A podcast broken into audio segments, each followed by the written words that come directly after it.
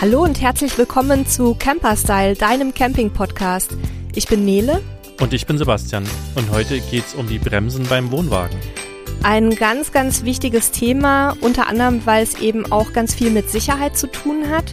Und da das ein bisschen speziell ist, haben wir wieder heute einen Gast im Studio, nämlich Florian Vorreiter von der Firma Alco. Und er ist Schulungsleiter bei der Alco Academy. Florian, äh, kannst du einmal ganz kurz erklären, was ist denn die Alco Academy und was hat das Ganze mit den Bremsen zu tun? Hallo zusammen. Erstmal vielen, vielen Dank für die Einladung. Das freut mich natürlich äh, sehr, dass vor allem gerade so ein Thema Bremsen äh, auch mal in, in, ich sag mal, Endkundenbereichen ähm, behandelt wird. Denn das ist eines, das mit dem Bremsen Thema gehen Kunden jetzt nicht so, ich sag mal, ähm, täglich um, ja. Da weiß man schon eher, was man für einen Kühlschrank hat und was man für eine ja, für eine, für eine Einrichtung hat im Wohnwagen, äh, nicht was wirklich drunter steckt. Die Alco Academy, die schult im Prinzip äh, alle äh, Händler da draußen, die mit unseren Produkten umgehen, aber auch unsere Hersteller, OEMs zum Beispiel. Endkunden haben wir ganz, ganz selten in den Trainings. Es kann natürlich sowohl als auch sein, dass einige Händler eben auch selbst Caravan fahren. Die sind dann auch oft darüber überrascht, was es denn so alles, alles gibt. Ja. Ja, wir wollen uns ja heute um das Thema Bremsen kümmern, was ja so sicherheitstechnisch eins der mit wichtigsten Dinge an so einem äh, Wohnwagen sind. Und als erstes würde ich mal die Frage stellen, also ne, wer sich nicht mit dem Thema auskennt, was, was gibt es denn da überhaupt für Bremsen an so einem Wohnwagen? Und ähm, welche, welche sind vielleicht so am meisten oder am weitesten verbreitet? Ja, also die weitest verbreitete Bremse am, am Anhänger und am Wohnwagen ist die Trommelbremse. Trommelbremsen sind fast so alt wie das Automobil selbst. Ich, ich meine mal nachgelesen zu haben im Mercedes-Benz-Museum, dass, dass Wilhelm Maybach da 1900 das erste äh, Auto mit, einem, mit einer Trommelbremse ausgestattet hat. Äh, dann sich das aber nicht patentieren haben lassen und äh, dann Renault sozusagen sich da so ein paar Patente für eine innenläufige Trommelbremse auch äh, geben hat lassen. Also Trommelbremsen sind das der übliche Marktvertreter. Dann gibt es auch noch Scheibenbremsen, es gibt Druckluftbremsen, es gibt auch elektromagnetische Bremsen, also es gibt da wirklich sehr, sehr viel. Aber ich sage mal so, der 95%-Markt und wenn nicht sogar mehr ist die, die Trommelbremse.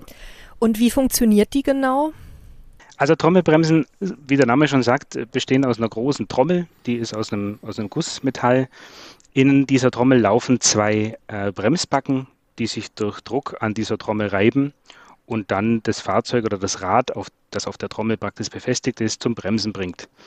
Das ist eigentlich so die, die Grundwirkungsweise. Wie diese Bremse aktiviert wird, da gibt es auch ein paar Unterschiede. Also zum einen gibt es mechanische Betätigungen, wie zum Beispiel durch ein Bremsseil oder durch einen Bremszug. Aber es gibt auch elektrische oder eben, wie gesagt, Druckluftbetätigungen, die diese Backen dazu bewegen, äh, Druck auf die Trommel auszuüben. Und welche von diesen Typen ist so deiner Erfahrung nach beim Wohnwagen am häufigsten verbaut, jetzt mal ganz herstellerunabhängig?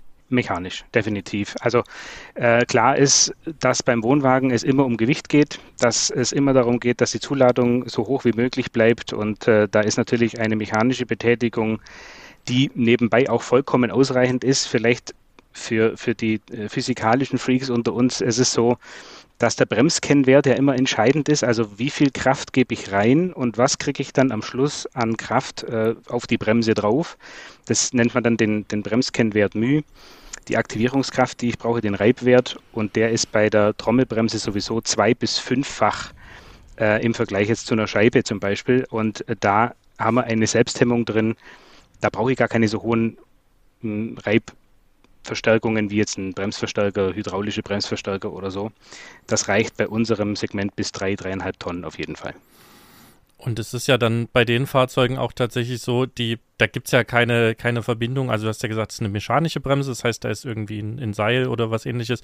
Und da gibt es ja auch keine genau. Verbindung zum Fahrzeug nach vorne direkt. Also ne, das heißt nicht, wenn ich auf die Bremse trete, dann wird das Seil angezogen, sondern es ist eine Auflaufbremse. Genau. Das bedeutet, ähm, wie erkläre ich es, der Wohnwagen hat ja Trägheit, also das heißt, wenn der sich einmal bewegt, dann will der sich weiter bewegen und wenn das Auto aber vorne eben bremst, dann kommt es dem Auto näher und da ist so eine, so eine, so eine Mechanik drin und die zieht dann quasi die Bremse. Ne? So funktioniert das erstmal genau. für alle Hörer und Hörerinnen, die das nicht wissen. Okay. Exakt, super. Also das ist perfekt erklärt. Das äh, Fahrzeug vorne verzögert oder, oder bremst. Der Karawan ist dort dann äh, hinten sozusagen ausgeliefert, den Fliehkräften oder den Trägheitskräften und dann schiebt er sich sozusagen aufs Fahrzeug auf. Er läuft auf das Fahrzeug auf und äh, dabei wird ein ja, Zugrohr betätigt. Dieses Zugrohr äh, lenkt einen Umlenkhebel um. Somit wird die Druckkraft in eine Zugkraft umgewandelt, also durch einen Hebel. Ähm, und damit wird das Bremsseil dann betätigt. Und wenn sich der Wohnwagen mal vom Zugfahrzeug löst, dann würde das Abreißseil die Bremse betätigen, richtig? Ja, genau. Das Abreißseil ist befestigt an, an der Handbremse. Das heißt, die, die Handbremse hat unten eine Öse, an der das Abreißseil hängt. Ganz wichtig zum Abreißseil, das wenn wir schon beim Thema Bremsen sind, ist, dass es auch wirklich abreißt ab einer gewissen Betätigungskraft. Äh, da hilft es auch nichts, wenn man Hersteller fremde Fabrikate verwendet. Das heißt, habe ich eine Auflaufeinrichtung von Alco, dann sollte ich eine Alco äh, auch wirklich ähm, dort verwenden. Eine Knott-Auflaufeinrichtung brauche ich ein Knott-Handbremsseil. Auch sogar Alco und Knott, das kann natürlich passen, aber die Betätigungskräfte sind da unterschiedlich. Das heißt, manchmal kann ich äh, den Handbremshebel mit etwas weniger Kraft betätigen, dann ähm, sollte das Handbremsseil etwas früher abreißen und so weiter. Äh, es gibt immer wieder Kunden, die sich irgendwie im Baumarkt auch mal vielleicht den ein oder anderen Seil oder Kette oder was auch immer kaufen und sagen, das ist doch besser wie mein altes durchgescheuertes Handbremsseil oder Abreißseil. Das sollte man natürlich vermeiden. Diese Kräfte müssen auslösen, das heißt, das Kar der Karawan muss ja aufgefangen werden, äh, beziehungsweise die Energie und dann aber auch abreißen. Nicht, dass man den dann noch äh, so ja, kollabiert, wie er dann ist, äh, hinterherzieht. Das ist dann tatsächlich schwierig. Okay, das ist dann nochmal ein ganz wichtiger Hinweis. Das ist auch was, womit ich mich noch nicht äh, quasi auseinandergesetzt habe. Ja, dann kommen wir vielleicht so ein bisschen zu unserem Hauptthema heute, das dir ja auch ganz besonders am Herzen liegt, wie ich weiß. Du hast auch einen Artikel darüber geschrieben für euren eigenen Blog. Ähm, da geht es um Irrtümer und ehrlich gesagt sind wir einem dieser Irrtümer auch schon mal aufgesessen. Ähm, wir, also bei uns hieß es immer, unsere Bremse am Wohnwagen ist selbst nachstellend. Und als Einsteiger haben wir dann gedacht, ach, das ist ja super, muss ich mich um gar nichts kümmern. Und dann waren wir irgendwann beim TÜV und bei der, bei der Bremsprüfung ist dann der Wohnwagen aufs Zugfahrzeug aufgelaufen, ohne dass äh, die Bremse richtig ausgelöst hätte. Also eben nur sehr schwach oder sehr verzögert. Und da haben wir dann gelernt, also ich muss mich doch ein bisschen kümmern. Ähm, kannst du vielleicht mal so erklären, hm. was bedeutet überhaupt selbst nachstellen und was bedeutet es vielleicht auch nicht? Also wir haben ja gerade eben auch die Standardtrommelbremse angesprochen. Wenn der Belag sich in einer Standardtrommelbremse mit der Zeit abschleift, dann entsteht zwangsweise ein größerer Spalt zwischen Belag und Trommel. Das heißt, dass der Kunde dann irgendwann mal spürt, dass der Auflaufweg ähm, sich intensiver anfühlt und auch der Bremsweg dadurch länger wird. Ähm, das mag jetzt vielleicht zu Beginn gar nicht so schlimm sein, weil das Zugfahrzeug natürlich auch immer mitbremst. Man, man tritt dann einfach kräftiger auf die Bremse des Zugfahrzeugs. Das ist auch so ein typischer Irrtum, den viele Kunden haben, dass sie sagen, ja gut, wenn ich, wenn ich bremse, ich merke eigentlich gar nichts. Klar, das Zugfahrzeug fängt natürlich sehr viel ab. Aber gerade wenn ich jetzt von 100 Meter Bremsweg ausgehe und die Bremsen sind schlecht nachgestellt, dann kann es auch durchaus 110, 120 Meter werden. Und das kann dann schon schwierig sein, na, wenn da eine Mauer steht zum Beispiel. Ähm, es ist so, dass eine selbstnachstellende Bremse genau diesen Effekt während der Fahrt bzw. während der normalen Nutzungszeit ausgleicht. Also er erkennt automatisch, äh, da ist zwischen Backen und Trommel ein Spalt, beziehungsweise der Spalt wird größer, das sogenannte Lüftspiel. Und äh, dann stellt er eben mechanisch nach. Da gibt es verschiedene Systeme. Bei Alco haben wir einen Bügel, der das Ganze ähm, über ein Bolzensystem überträgt und dann äh, am Rädchen dreht, um die Bracken auseinander zu. Knott hat einen Keil, wo sie das Ganze auseinanderdrücken. Also da gibt es unterschiedliche Systeme funktionieren aber alle im Endeffekt gleich. Durch größere Wege, die in der Bremse entstehen, bei mehr Lüftspiel, stellt die Bremse dann eben die äh, Zähne nach und wird dann dadurch wieder besser zu fahren, beziehungsweise die Bremswege verkürzen sich wieder. Das wäre so das, ja, die Funktionsweise von der Selbstnachstellenden. Und wie kann ich das jetzt als Kunde testen oder als, als Wohnwagenbesitzer, Besitzerin, wenn ich jetzt es nicht darauf ankommen lassen will, dass ich es vielleicht auf der Autobahn oder bei irgendeiner Berg- oder Passfahrt merke? Gibt es irgendeine Möglichkeit, das zum Beispiel auch auf der normalen Straße mal zu testen oder auf dem, Camp auf dem Campingplatz vielleicht sogar? Oder muss ich da wirklich dann auch schneller unterwegs sein? Ja, also es reicht, es reicht wirklich, ähm, wenn ich das auf einer normalen Landstraße äh, mir anschaue. Wichtig ist immer beim, bei Caravanbremsen nichts mit Absicht versuchen, irgendwie zu erzwingen. Wir haben da schlechte Erfahrungen damit, gerade wenn, wenn sehr viele unserer Kunden sagen, ich möchte jetzt mal hören, ob diese Bremse quietscht oder ich möchte mal schauen, ob die nachstellt. Und dann provozieren sie mehr oder weniger damit ja schon durch dieses stärkere Bremsen oder auch durch, durch unkontrolliertes Bremsen ähm, Probleme mit der Bremse. Kommen wir später noch dazu, glaube ich. Da haben wir auch noch einen kleinen Punkt miteinander besprochen, was das Thema äh, Verglasen und Quietschen und sowas anbelangt. Ähm, aber wichtig bei einer selbstnachstellenden Bremse ist, ich fahre eigentlich ganz normal, denn dafür haben wir sie ausgelegt.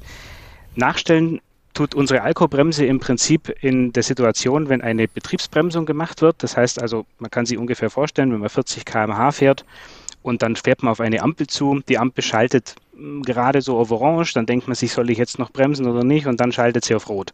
Und diese Bremsung, die ich dann mit meinem Pkw mache, die reicht aus, um sie eben nachzustellen. Also kräftige, längere Bremsung. Viele unserer, unserer Kunden machen das absichtlich vor der Fahrt, um einfach mal zu schauen, okay, die Bremse stellt sich dann sauber ein. Richtig nachkontrollieren kann ich das natürlich in der Werkstatt lassen, beziehungsweise ähm, das sehe ich natürlich dann unten an den Bodenzügen beziehungsweise äh, am Ausgleichsprofil, ob die Bremsen nachgestellt haben oder nicht. Das System ist allerdings passiv und damit kann ich es auch nicht wirklich jetzt mit einer Rückmeldung digital oder so sehen. Das geht leider noch nicht. Und wenn ich jetzt vielleicht merke, also der Wohnwagen bremst nicht mehr so, der schiebt vielleicht ein bisschen mehr aufs Fahrzeug, als ich das gewohnt bin. Wie gehe ich dann vor? Also muss ich dann direkt in die Werkstatt oder gibt es da auch Sachen, die ich selber machen kann? Was würdest du da empfehlen? Ähm, das ist so, dass die, dass die meisten Bremsprobleme ähm, wirklich schwer zu detektieren sind, vor allem für einen Kunden. Also es kann angefangen vorne vom Zugrohr sein. Nehmen wir mal an, das Zugrohr ist schlecht gewartet und hat, hat wenig Fett, dann bewegt sich das auch sehr, sehr schwer oder verklemmt sich gar der Dämpfer vorne drin, der den Auflaufstoß verlangsamt, kann defekt sein, dann fühlt sich es auch äh, intensiver an oder man bekommt einen Schlag sogar. Ähm, es kann die Rhygmatik blockiert sein, es kann alles Mögliche an dieser Bremse sein. Deswegen ist es immer schwer für einen Kunden zu sagen, was muss ich jetzt da tun, bei welcher Situation. Das empfiehlt sich also immer, wenn man merkt, da stimmt irgendwas nicht, in der Werkstatt auch zu fahren. Ähm, Einerseits ist es natürlich so, wenn ich eine selbstnachstellende Bremse habe, dann kann ich dieses Nachstellmanöver mal versuchen, ob es dann vielleicht besser wird. Also wirklich von diesen 40 km/h mal deutlich runterbremsen auf Null. Und dann sehe ich ja, ob die Bremse nachstellt. Aber ganz klar kann es natürlich auch sein, dass die Beläge einfach verschlissen sind und zwar bis zum, bis zum Maximum. Und dann bremst Metall auf Metall. Das fühlt sich natürlich dann auch anders an. Die Bremsen können aber auch zum Beispiel zu heiß sein. Dann äh, gibt es das sogenannte Bremsfading, also äh, die Verschlechterung der Bremsleistung durch die Hitze. Ja, da ist die Trommelbremse ein bisschen anfällig drauf. Jetzt hat man ja beim Fahrzeug ja auch so bestimmte Wartungsintervalle. Also ne, je neuer es ist, desto, desto häufiger ähm, muss man vielleicht da noch hin und Sachen machen lassen. Gibt es quasi bei den, bei den Trommelbremsen auch so Wartungsintervalle, an die man sich halten sollte, um, um eben genau auch diesen Problemen vorzubeugen? Ja, die Trommelbremse ist an sich ein, ein sehr, sehr gutes, ein sehr, sehr gutes äh, Thema, was das Thema ähm, Dichtigkeit anbelangt, was das Thema Schmutzresistenz anbelangt. Gerade wenn ich jetzt ein Caravanfahrer bin, der ähm, sehr lange Standzeiten hat, der auch mal vielleicht ungemütlich steht an der Salzküste und, und einfach auch mal äh, Wind und Wetter abbekommt, dann hat die Trommelbremse durchaus ihre Vorteile. Das geschlossene System, das keinen Staub rauslässt, das kennt man ja, wenn man samstags nachmittags seine, seine Felgen sauber macht am Pkw und sind sie am Montag bereits wieder, wieder voll mit Bremsstaub. Das ist die Scheibe typisch, ja. Äh, die Trommel, da bleibt der Staub drin. Und das heißt, dass die Wartungsintervalle bei dieser einfacheren Technik, die auch günstiger ist, die auch Riesenvorteile hat, eben auch den Nachteil hat, dass man sie warten muss und das wirklich regelmäßig. Ähm, wir hatten unsere Wartungsintervalle vor einigen Jahren noch etwas, etwas großzügiger, beobachten aber immer mehr auf dem Markt, dass sich dort Entwicklungen zeigen durch die stärker motorisierten Fahrzeuge, zum Beispiel Zugfahrzeuge, werden auch weniger Kühlpausen gemacht als damals. Da hält man dann auf dem Brenner dann doch nicht mehr an und, äh, und macht mal kurz Pause, weil es, weil es so kühler kocht vom Zugfahrzeug, sondern da hat man eine klimatisierte äh, ja, SUV-Luxusjacht äh, vorne dran und kann dann im Prinzip ähm, die Kühlpausen sich auch sparen, denn die Kinder sind ja versorgt mit DVD und, und so weiter. Es ist, es ist tatsächlich so, dass wir empfehlen, alle 5000 Kilometer zur Wartung zu gehen oder jedes Jahr. Dabei gibt es zwei Stufen. Die erste ist die Inspektion. Das heißt, nach 5000 Kilometern lasse ich mir von der Werkstatt schauen, wie weit sind meine Beläge verschlissen. Ist meine Einstellung der Bremse noch gut? Wenn ich eine selbstnachstellende habe, dann ist die Einstellung natürlich dementsprechend äh, einfacher, weil ich da während des Jahres wahrscheinlich schon sehr gut nachgestellt bekommen habe. Ähm, es ist nur so, dass der Schmutz auch bei der selbstnachstellenden Bremse eindeutig in der Bremse bleibt. Also der muss irgendwie auch mal raus. Das heißt, sauber machen, ein bisschen äh, ausblasen ist immer so eine Sache. Da ist äh, der Bremsstaub auch ein bisschen gefährlich. Also das, liebe Werkstätten, immer mit Vorsicht oder Absauganlagen nur, nur tun. Ähm, und dann muss ich natürlich schauen, dass ich alle zwei Jahre, also alle 10.000 Kilometer oder 24 Monate, dann die ganze Bremse zerlege, abschmiere, so komisch das auch klingt, aber die Bauteile müssen auch gefettet werden. Nicht die Bremsbeläge, das ist klar, aber die Bauteile sollten gefettet werden, ähm, damit auch hier alles gängig bleibt und, und läuft. Also ziemlich strenge äh, Wartungsintervalle. Ich habe gerade ein bisschen große Augen bekommen. Ich glaube, wir müssen mal einen Termin bei euch machen, äh, weil ich finde, wir sind da wirklich äh, bisher ähm, waren wir da ein bisschen nachlässig, um es mal vor, vorsichtig zu sagen. Also wir haben es natürlich schon im Auge, vor allem seit, ja, seit diesem TÜV-Termin, aber wir kommen mal vorbei.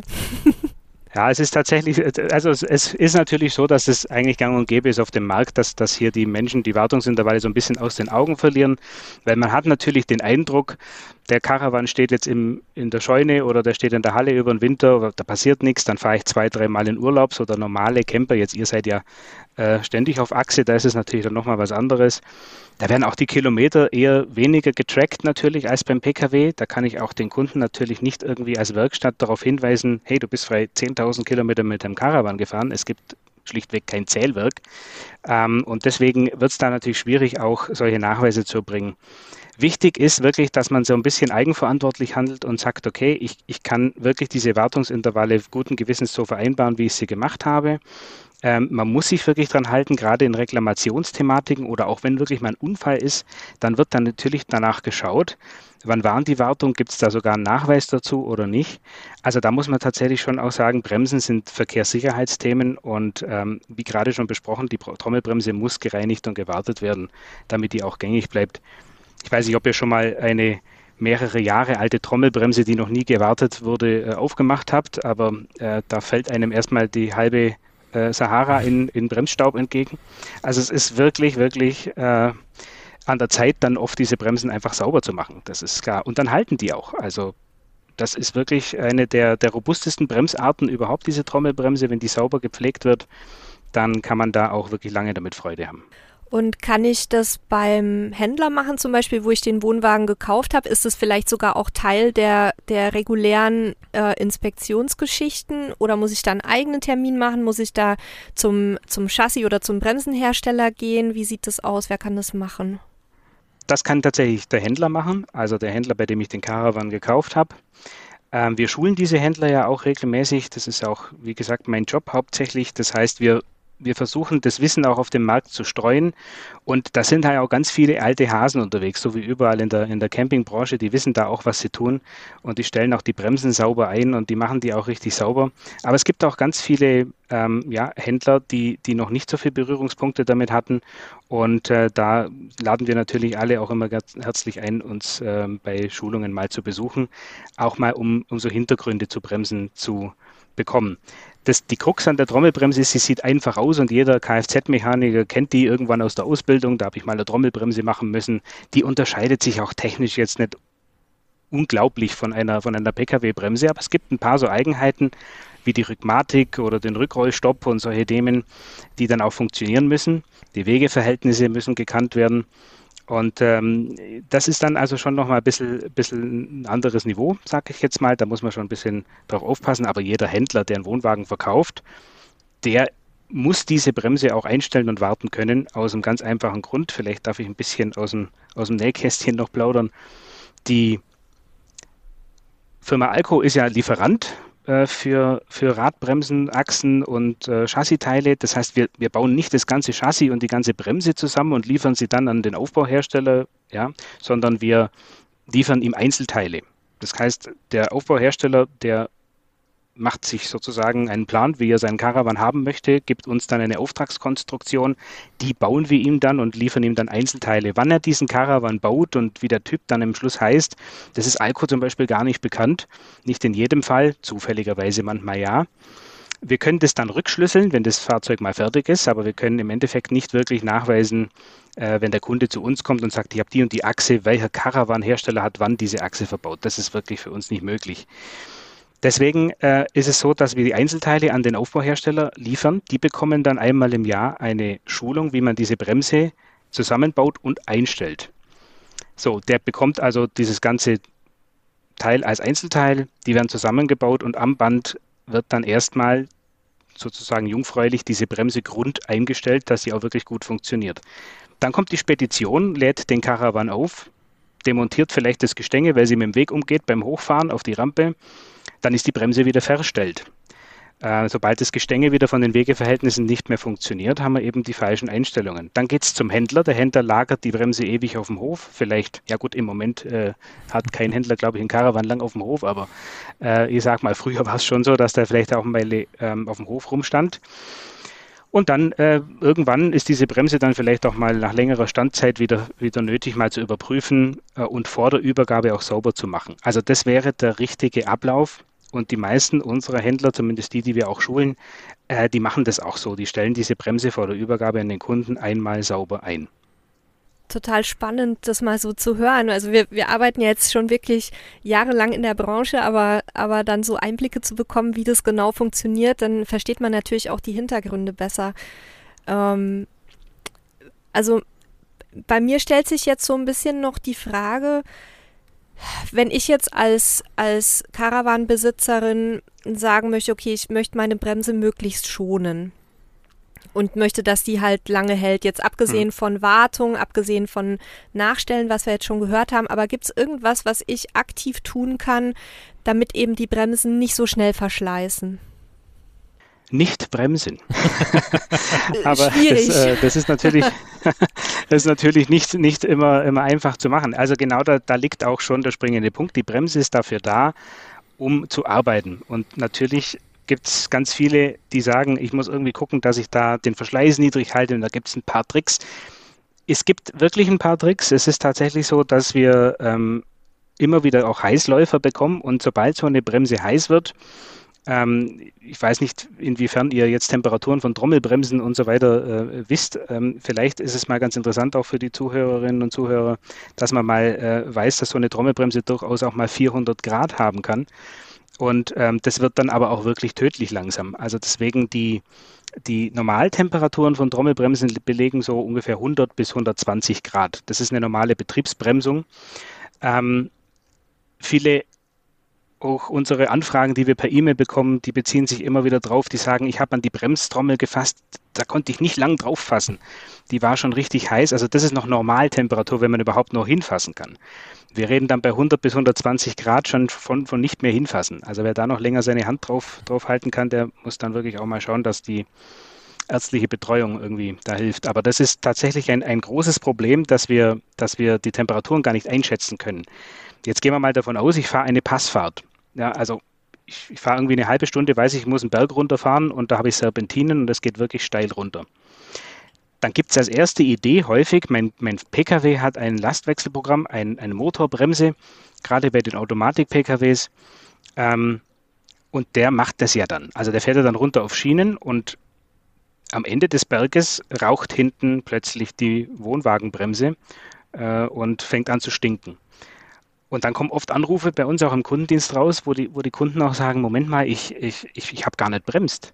Also das, der Pkw ist ja einfach nur den Berg runtergefahren. Aber klar, wir haben hinten eine mechanisch aktivierte Auflaufbremse. die absolut nicht unterscheidet zwischen Verzögerung durch Motor oder Verzögerung durch Betriebsbremse. Also im Endeffekt äh, erziele ich da im Prinzip den gleichen, ja, den gleichen Effekt. Was hat man gemacht oder was macht man? Im Prinzip empfehlen wir Kühlpausen. Gerade bei den Serpentinen gibt es häufig so, so große Ausbuchtungen, wo man auch immer wieder Leute stehen sieht. Äh, auch viel mit Caravans auch stehen sieht. Äh, die sind jetzt nicht die Instagram-Points, wo man den schönsten Ausblick hat, sondern das ist tatsächlich auch dafür gedacht, um eben die Caravanbremse abzukühlen es gibt wenig adäquate Möglichkeiten, um, um eine Caravanbremse irgendwie aktiv zu kühlen. Ähm, viele meinen, dass das äh, Fahren an sich dazu führt, dass sie kühlt, weil ja Fahrtwind kommt, aber man muss sich ja nur mal so eine Bremse anschauen, die steckt in der Felge hinterm Rad. Also da kommt vom Fahrtwind recht wenig an. Das Einzige, wie sie kühlen kann, ist Oberflächenabstrahlung und deswegen übrigens haben auch unsere Bremstrommeln und auch die äh, alle unsere Mitbewerber äh, oft solche Kühlrippen, ja, die man, die man, diese Rippen, die so außenrum sind, die vergrößern die Oberfläche wie eine Gänsehaut sozusagen und damit strahlt die Trommel ihre Hitze schneller ab. Ähm, hat die Trommel dann mal kritische Temperaturen erreicht, also ist sie mal durchgeheizt bis auf 300, 350 Grad, dann wird es aber auch wirklich gefährlich, dann äh, muss man wirklich auch aufpassen und dort regelmäßig Pause machen. Also erster Tipp ist Pause machen. Wie fahre ich dann Serpentinen runter? Also es hört sich jetzt blöd an, aber ich muss auch mal Gas geben. Das äh, Zugrohr, das sich vorne drin befindet im Karawan, das läuft ja mit der Zeit auf diesen Karawan auf und bleibt auch in dieser aufgelaufenen Position, was bedeutet, dass immer die Bremse leicht aktiviert bleibt. Also kann man sich vorstellen, die schleift und schleift und schleift und schleift. Und irgendwann ähm, muss dieses Zugrohr einfach wieder auseinandergezogen werden und diesen Umlenkhebel wieder zurückzulenken und die Bremse wieder freizugeben. Und das mache ich, wenn ich ganz kurz mal Gas gebe. Also in die Serpentine etwas stärker reinbremsen, um die Kurve rum und dann einmal daraus beschleunigen, sodass ich im Prinzip dieses Zugrohr wieder gestreckt bekomme. Das wären also Möglichkeiten, ja, wie ich das machen kann. Das äh, heißt also, das sogenannte vorausschauende Fahren ist für Wohnwagenbremsen dann gar nicht so gut unbedingt, sondern ähm, da darf man dann schon auch mal ein bisschen äh, ja, bremsen und wieder, wie du gerade beschrieben hast, wieder Gas geben, was man ja sonst normalerweise nicht unbedingt empfehlen würde, auch wenn man so über spritsparendes Fahren spricht und so weiter. Aber um die Bremse dann quasi so zu deblockieren. Wir reden praktisch nur von Serpentinen. Also das ist wirklich vorausschauend fahren wäre auch in der Serpentine eben genau das so zu machen. Natürlich im Normalbetrieb ist vorausschauendes Fahren sehr, sehr gut. Also wenn ich natürlich sehe, irgendwie da wird es eine Ampel rot, dann gebe ich nicht noch bis zum Schluss Gas und mache eine mhm. Vollbremsung. Das spart natürlich unheimlich Bremse, auch wenn ich da dann rechtzeitig vom Gas gehe. Oder ich ziehe nicht nochmal am LKW vorbei, wenn ich weiß, da kommt jetzt dann sowieso gleich meine Ausfahrt, äh, um dann nicht nur unnötig Geschwindigkeit zu generieren. Also ähm, man muss immer unterscheiden, klar, ich muss äh, bei den Serpentinen speziell darauf achten, dass das Gespann gestreckt bleibt. Ich muss aber natürlich unter der normalen Fahrt die Bremse nicht überfordern und vor allem ähm, nicht auf den ersten 500 Kilometern. Ich weiß nicht, ob wir da nachher noch, noch, noch Zeit haben, darauf einzugehen. Das wäre vielleicht noch wichtig, wie fahre ich eine Bremse auch ein. Ähm, also da muss man natürlich schon äh, sagen, da ist das vorausschauende Fahren wie immer wirklich, wirklich wichtig. Und wie gesagt, vorausschauend fahren bei einer Serpentine heißt eben auch zu wissen, meine Bremsen brauchen Kühlung und meine Bremsen müssen wieder gestreckt werden, beziehungsweise das Zugrohr. Also auch nochmal Zusammenfassung, Serpentine heißt Serpentine runter. Ja, also wenn ihr halt wirklich den ja, Berg ja. runterfahrt, um das einfach nochmal klar zu machen, weil es gibt ja auch da draußen Hörer und Hörerinnen, die halt gar keine Ahnung von der Technik haben. Das ist ja auch völlig okay. Und deswegen nochmal kurz die Klarstellung. Also wenn euer Fahrzeug verzögert, also das heißt langsamer wird, sei es durch eine Motorbremse, ne, was die Automatik macht, oder sei es, dass ihr auch selber das Bremspedal drückt. Immer dann achtet darauf, dass ihr eurem Fahrzeug Kühlpausen gebt, dass ihr irgendwo, keine Ahnung, der Hälfte der, der Abfahrt sozusagen versucht, in so eine Parkburg zu kommen und dann dort einfach mal, ja, was, was denkst du so von der, von der Dauer her? Ähm, normaler Sommertag, wie lange muss man stehen, bis sie sich wieder runterkühlt? Ja, 20 bis 30 Minuten, okay. würde ich, würd ich sagen, ist so eine, so eine Pause. Ich habe euren, euren Podcast über das Thema Elektrozugfahrzeuge gelesen. Das, das kam unserer Bremse sehr entgegen, weil bei jedem Mal laden natürlich der äh, auch wieder so ein bisschen runterkühlt. Ähm, man kann es nicht pauschal natürlich sagen, weil, weil jede Bremse sich auch unterschiedlich aufheizt. Mhm. Ähm, mit der Außentemperatur ist gar nicht mal so, so super dramatisch, weil wenn wir in Bereichen von 300 Grad liegen, ist es mit dem Abkühlen tatsächlich ähm, gar nicht mal so, so viel Unterschied jetzt zu äh, 20 zu 30 Grad. Aber definitiv Kühlpausen sind, sind, sind wichtig, äh, um die Bremse im Griff zu haben. Aber wir, wir sprechen natürlich hier von einer Technik, die in den 60er Jahren, sage ich mal, so ein bisschen stecken geblieben ist. Jetzt äh, kann man wieder sagen, warum, warum entwickelt man das nicht weiter? Warum haben wir keine Scheibenbremsen? Genau aus den Gründen, die ich vorher auch genannt habe. Die selbstverstärkende Kraft einer Trommelbremse ist einfach, einfach unschlagbar. Ich kann mit, mit im Prinzip zwei Fingern dieses Rad durch einen Zug an einem Seil anhalten. Das ist schon äh, faszinierend, wie viel Selbsthemmung diese, diese Bremse dann hat. Und ähm, zum anderen ist es natürlich so, eine Scheibenbremse hat eben, wie gesagt, diese Standzeiten, verträgt sie nicht, nicht sehr, sehr gut. Also im Endeffekt ist Trommelbremsen fahren sozusagen auch ein kleines bisschen wie ein Hobby zu sehen. Ähm, es ist einfach so, wenn ich angeln gehen möchte, brauche ich einen Angelschein. Wenn ich segeln gehen möchte, brauche ich einen Segelschein. Wenn ich campen möchte, brauche ich Spaß an Campen und ähm, aber auch ein klein bisschen was äh, an, an ja, Fachwissen, was ich da so hinter mir herziehe. Diese Technik mag wirklich veraltet wirken oder vielleicht auch sogar sein in gewissen Sinnen, aber sie hat ihre Daseinsberechtigung, sie hat ihre, ihre effektiven Seiten, sie hat ihre Riesenvorteile. Deswegen setzen wir da auch weiterhin drauf. Und gibt es jetzt bei der äh, Bremse auch irgendwie, ich sag mal, Geräusche, die man hört, wenn, wenn die Belege langsam runtergehen? Also quietscht die dann oder, oder macht Antigeräusche wie, wie so eine Anti-Schlingerkupplung? Ähm, Bremsen machen immer Geräusche. Das ist, das ist, äh, das ist ganz gut äh, vielleicht zu beschreiben. Also wenn man so das deutsche Bremsenhandbuch für, für Kfz-Mechaniker durchliest, dann steht da drin, dass die rubbeln, knurren, knarzen und muhen und quietschen kann. Also so eine Bremse kann so ziemlich alles äh, irgendwie von sich geben. Klar, weil eben zwei Reibpartner aufeinander treffen. Man kann den Verschleiß nicht hören. Das ist, das ist mal eins, was klar ist. Man kann aber hören, wenn sie zum Beispiel immens kratzt. Um, dann kann es durchaus sein, dass sich kleine Glassplitter gebildet haben oder abgelöst haben und dann die Trommel eben beschädigen, auch innen. Es kann sein, wenn sie quietscht, dass sie verglast ist oder dass die Beläge ganz runter sind, dass eben äh, Metall auf Metall reibt. Da steigen auch dann die Temperaturen sehr schnell, weil ja kein äh, Abrieb mehr da ist, sondern nur noch Metall auf Metall funkt, wenn man sich das so vorstellen möchte. Ähm, und da kann man schon ein bisschen was reinhören, aber dafür muss man schon auch ein bisschen Erfahrung haben, um zu sagen, ah, das ist jetzt dieses Geräusch, das könnte jetzt das sein. Wir kriegen ja ganz viele Videos zugeschickt mit quietschenden Bremsen äh, und, und mit der Bitte, um zu sagen, ist das jetzt ein Problem oder ist es kein Problem? Das ist echt schwer, auch für uns auf, auf dem Video zu hören. Ähm, man kann grundsätzlich sagen, eine quietschende Bremse zum Beispiel ist kein Zeichen für eine Beschädigung, ist überhaupt nicht schlimm, gar nicht. Äh, Im Gegenteil, wenn sie mal quietscht, dann ist auch ganz gut, dass man mal äh, ja, hört, sie arbeitet. Es kann aber natürlich unangenehm sein, wenn ich mit meinem Caravan in ein Wohngebiet fahre und äh, da fahre ich dann rein und die kreischt hier die halbe Nachbarschaft zusammen, ist natürlich unangenehm für den, für den Fahrer. Aber es ist halt nun mal im, im, ja, ich sag mal, in der Natur der Bremse, dass sie das macht. Äh, Geräusche, wie gesagt, entstehen bei der Bremse hauptsächlich durch, durch Vibrationen beziehungsweise durch Übertrag und Schallübertrag. Also das heißt, die Bremse wird durch den ähm, Stick-Slip-Effekt immer wieder dazu angehalten, den Bremsbelag kurz zu bremsen, dann zieht sie ihn wieder mit, dann bremst sie ihn wieder kurz, dann zieht sie ihn wieder mit. Das kann man sich so vorstellen, wenn man ein schweres Paket über den Boden bewegt.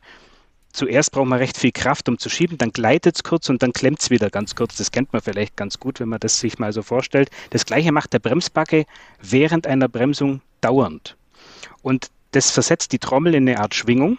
Dann bekommt die Trommel auch endlich mal einen einen äh, Zweck, der auch ihrem Namen gerecht wird, nämlich äh, dass ein Musikinstrument wird, äh, zwangsweise. Durch diese Schwingung ist es ein super Resonanzkörper und der überträgt dann eben dieses Kratzen, Schaben oder bei höher frequenten Thema das Quietschen. Begünstigt kann das eben werden durch eine verglaste Belagproblematik oder durch Metallspäne, die sich auf den Belägen niedersetzen oder eben auch dann durch Metall auf Metall, wenn die Beläge weg sind.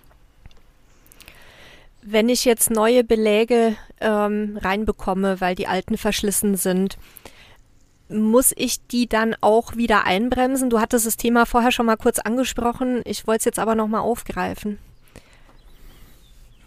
Die neuen Bremsen, egal wann ich sie mache und was ich neu mache an Bremsen, die, die Bremsbeläge müssen immer eingeschliffen werden. Äh, Bremsbeläge werden im Prinzip äh, gebacken äh, wenn man das so möchte, aus einer Masse, die, die dann auf einen, ja, auf eine Schablone gespritzt wird und dann die, fahren die durch den Ofen und werden gehärtet und gebacken. Dann kommen sie eingebaut in diese Bremsanlage und natürlich kann dann der Radius dieser Bremse, dieser Bremsbeläge nicht unbedingt mit dem Radius der Trommel perfekt übereinstimmen.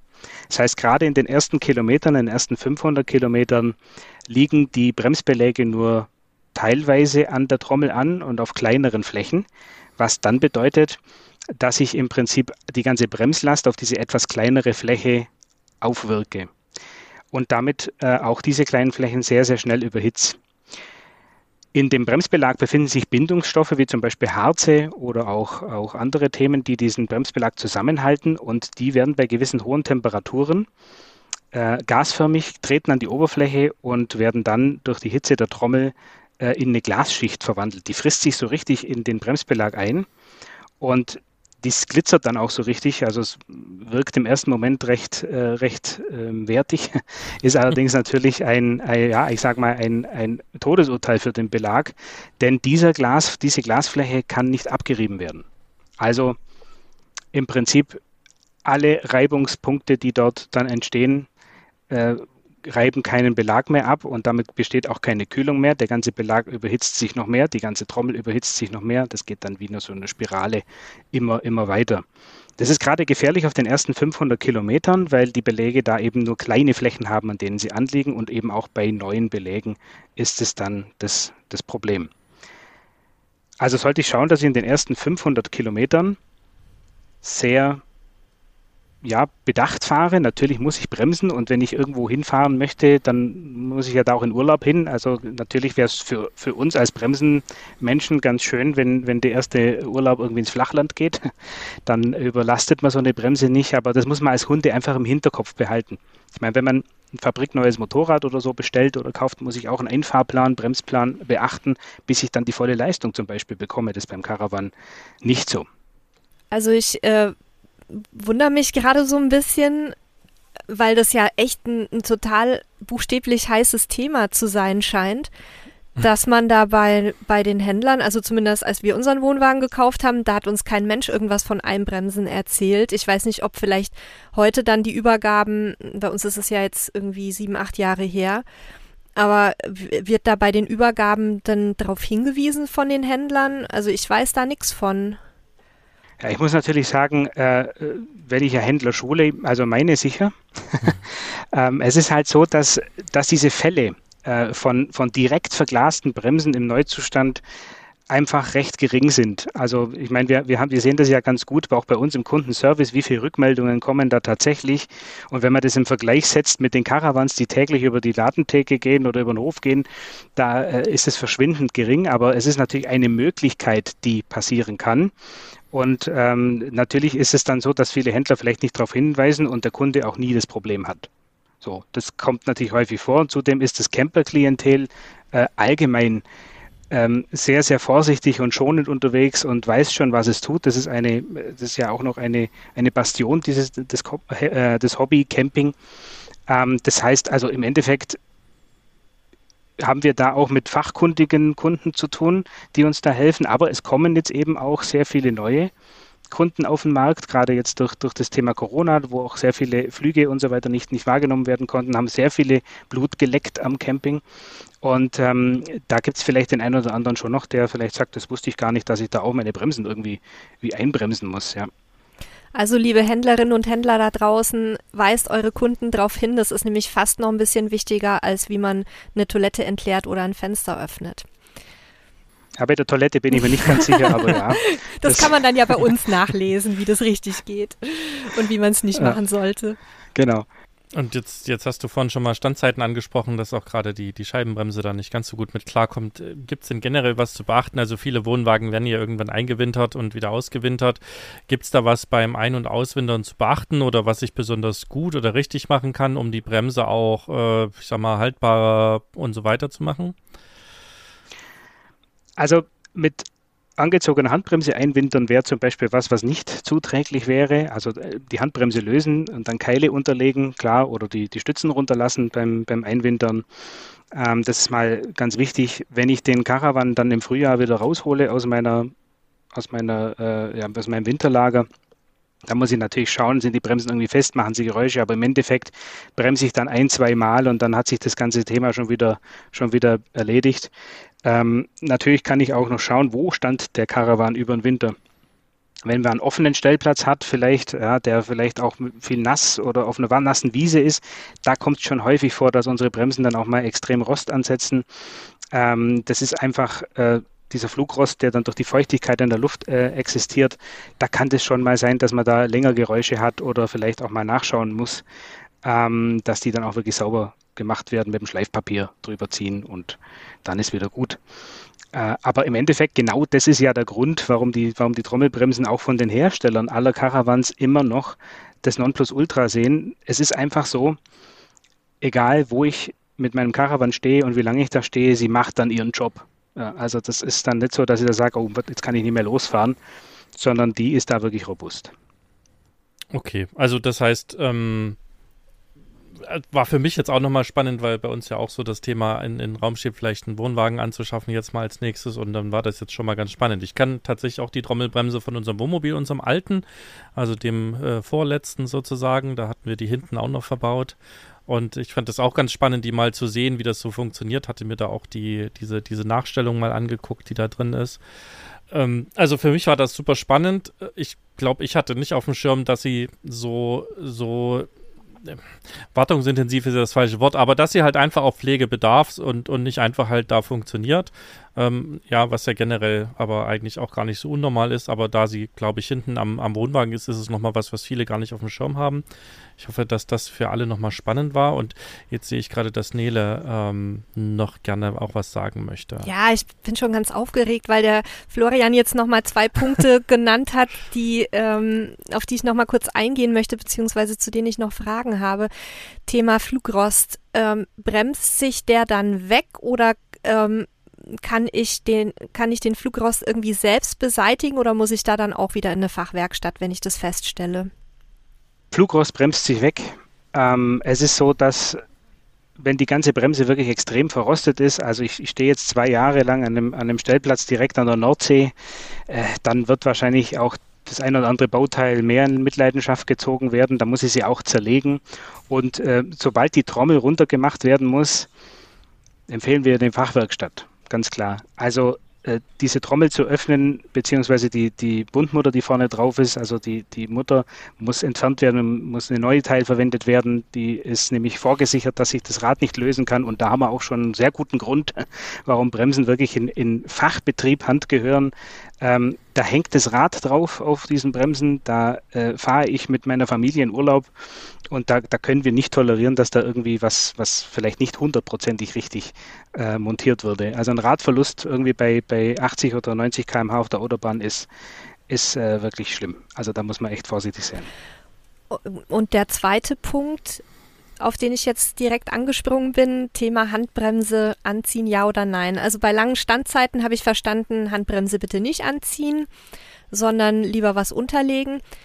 Aber es streiten sich die Geister in äh, den diversen Campinggruppen immer, ob ich im Stand, wenn ich jetzt auf dem Campingplatz ein paar Tage oder auch mal zwei Wochen stehe, ob ich dann nach dem Nivellieren des Wohnwagens äh, Stützen runter die Handbremse angezogen lassen kann, darf, soll, muss oder ob die gelöst sein sollte.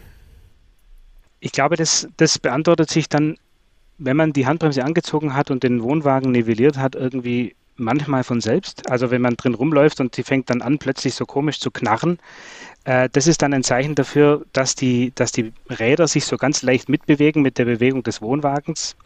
Und dann habe ich im Prinzip oft dieses, dieses Geräusch, das sich so, diese Vorspannung der Bremse so langsam entlädt. Ja. Und das kann da wirklich ewig lang immer wieder knarren und knacken. Da, da gehen schon sehr viele Kunden selber raus und lösen schnell die Handbremse. Dann kann ich sie auch wieder anziehen. Im Endeffekt macht es da äh, nicht den Unterschied. Was man nie, äh, nie verachten darf, ist, gerade wenn ich am Hang stehe zum Beispiel oder wenn ich irgendwie nicht ganz hundertprozentig äh, gerade stehe und ich lasse den Wohnwagen ab, dann ist es schon praktisch, wenn die Handbremse angezogen ist. Also, dass er mir nicht plötzlich irgendwo in irgendeine Richtung äh, losrollt. Äh, da muss ich schon schauen, dass die Handbremse äh, angezogen ist. Das ist aber so ein bisschen eine Routine, die man sich auch angewöhnen kann. jetzt bocke ich ab, Handbremse anziehen und dann geht's los. Keile sind für mich sowieso immer ein, äh, ein ja ein Muss, egal ob ich jetzt ein bisschen schräg stehe oder sehr schräg stehe, da kehrt ein Keil drunter. Ähm, und dann kann auch da wenig passieren. Rein technisch gesehen ist die, die Trommelbremse eine schwimmend gelagerte Bremse. Das heißt, diese ganzen Funktionen, die die hat, dass ich plötzlich rückwärts fahren kann, obwohl ja da der, das Auto auch zusammenschiebt, den Wohnwagen. Das ist nicht Magie, das ist die Rhythmatik. Die funktioniert durch das, dass die Backe sich sozusagen äh, ausweicht oder auch bei anderen Systemen, dass die Backe zusammenfällt in sich und dann wieder aufklappt. Ähm, das sind alles so Themen, die funktionieren halt über dieses schwimmend gelagerte der Bremse und das ist, bedeutet auch, dass da immer Bewegung drin ist. Also verspanne ich die Bremse mit der Handbremse und bewege dann das Rad, ist es nicht hundertprozentig gesund, sage ich mal, aber es ist halt so. Also das ist auch einfache Technik, da kann man jetzt nicht, nicht irgendwie sagen, das, das muss so oder so sein. Äh, Wenn es einen stört, dass es knarrt und knackt, dann macht man sie meistens los. Okay, sehr schön. Also ich finde, du hast dieses ja doch etwas abstrakte Thema echt äh, wunderbar erklärt, so dass man es auch als Nicht-Technik-Freak gut versteht.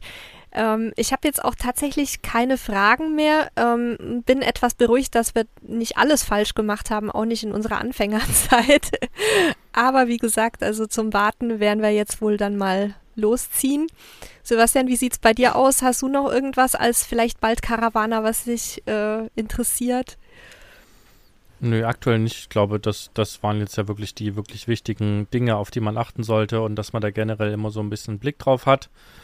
Ähm, nein, ich habe keine weiteren Fragen. Für mich war es wieder super spannend und ich bedanke mich schon mal bei dir, Florian, und äh, hoffe, dass auch unsere Hörer und Hörerinnen was für sich mitnehmen konnten, zumindest wenn sie sich mit dem Thema Caravan beschäftigen oder einen haben.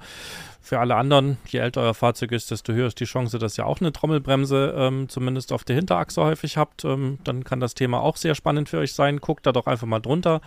Wenn ihr nicht diese silbernen Bremsscheiben seht, dann ist es eine Trommelbremse. Sieht man auch ganz gut als, als Anfänger, glaube ich. Und dann könnt ihr da auch was für euch mitnehmen. Ansonsten, äh, ich verabschiede mich schon mal und übergebe das Wort an Nele und Florian. Bis zum nächsten Mal, liebe Hörer und Hörerinnen. Ciao. Ja, auch von mir ganz lieben Dank nochmal. Ich würde, wenn ich darf, gerne euren oder deinen ähm, Artikel zum Thema Trommelbremsen bei uns in den Shownotes verlinken, damit die Hörerinnen und Hörer sich den auch nochmal in Ruhe durchlesen können. Den habe ich auch sehr intensiv studiert vor unserem Aufnahmetermin und ähm, fand, dass da ganz tolle Infos drin stecken. Ja, Florian, vielen lieben Dank. Euch da draußen ein schönes Wochenende. Sehr, sehr gerne. Und du hast das letzte Wort. Ja, liebe Hörerinnen und Hörer da draußen, ich glaube, der, der Inhalt von diesem Podcast ist vielleicht ein bisschen, ein bisschen abstrakter für die meisten, aber ich hoffe, das konnte man jetzt ganz gut, das ganz gut verstehen und auch vielleicht nachvollziehen und bei der nächsten Fahrt beachten. Ich wünsche euch auf jeden Fall allen gute Fahrt weiterhin und viel, viel Freude am Camping, ähm, sodass die Bremse auch, äh, oder zumindest unsere Bremse in diesem Fall, äh, ihren Job so tut, wie sie soll. Wenn man so ein bisschen was beachtet, ist es gar nicht so schwer.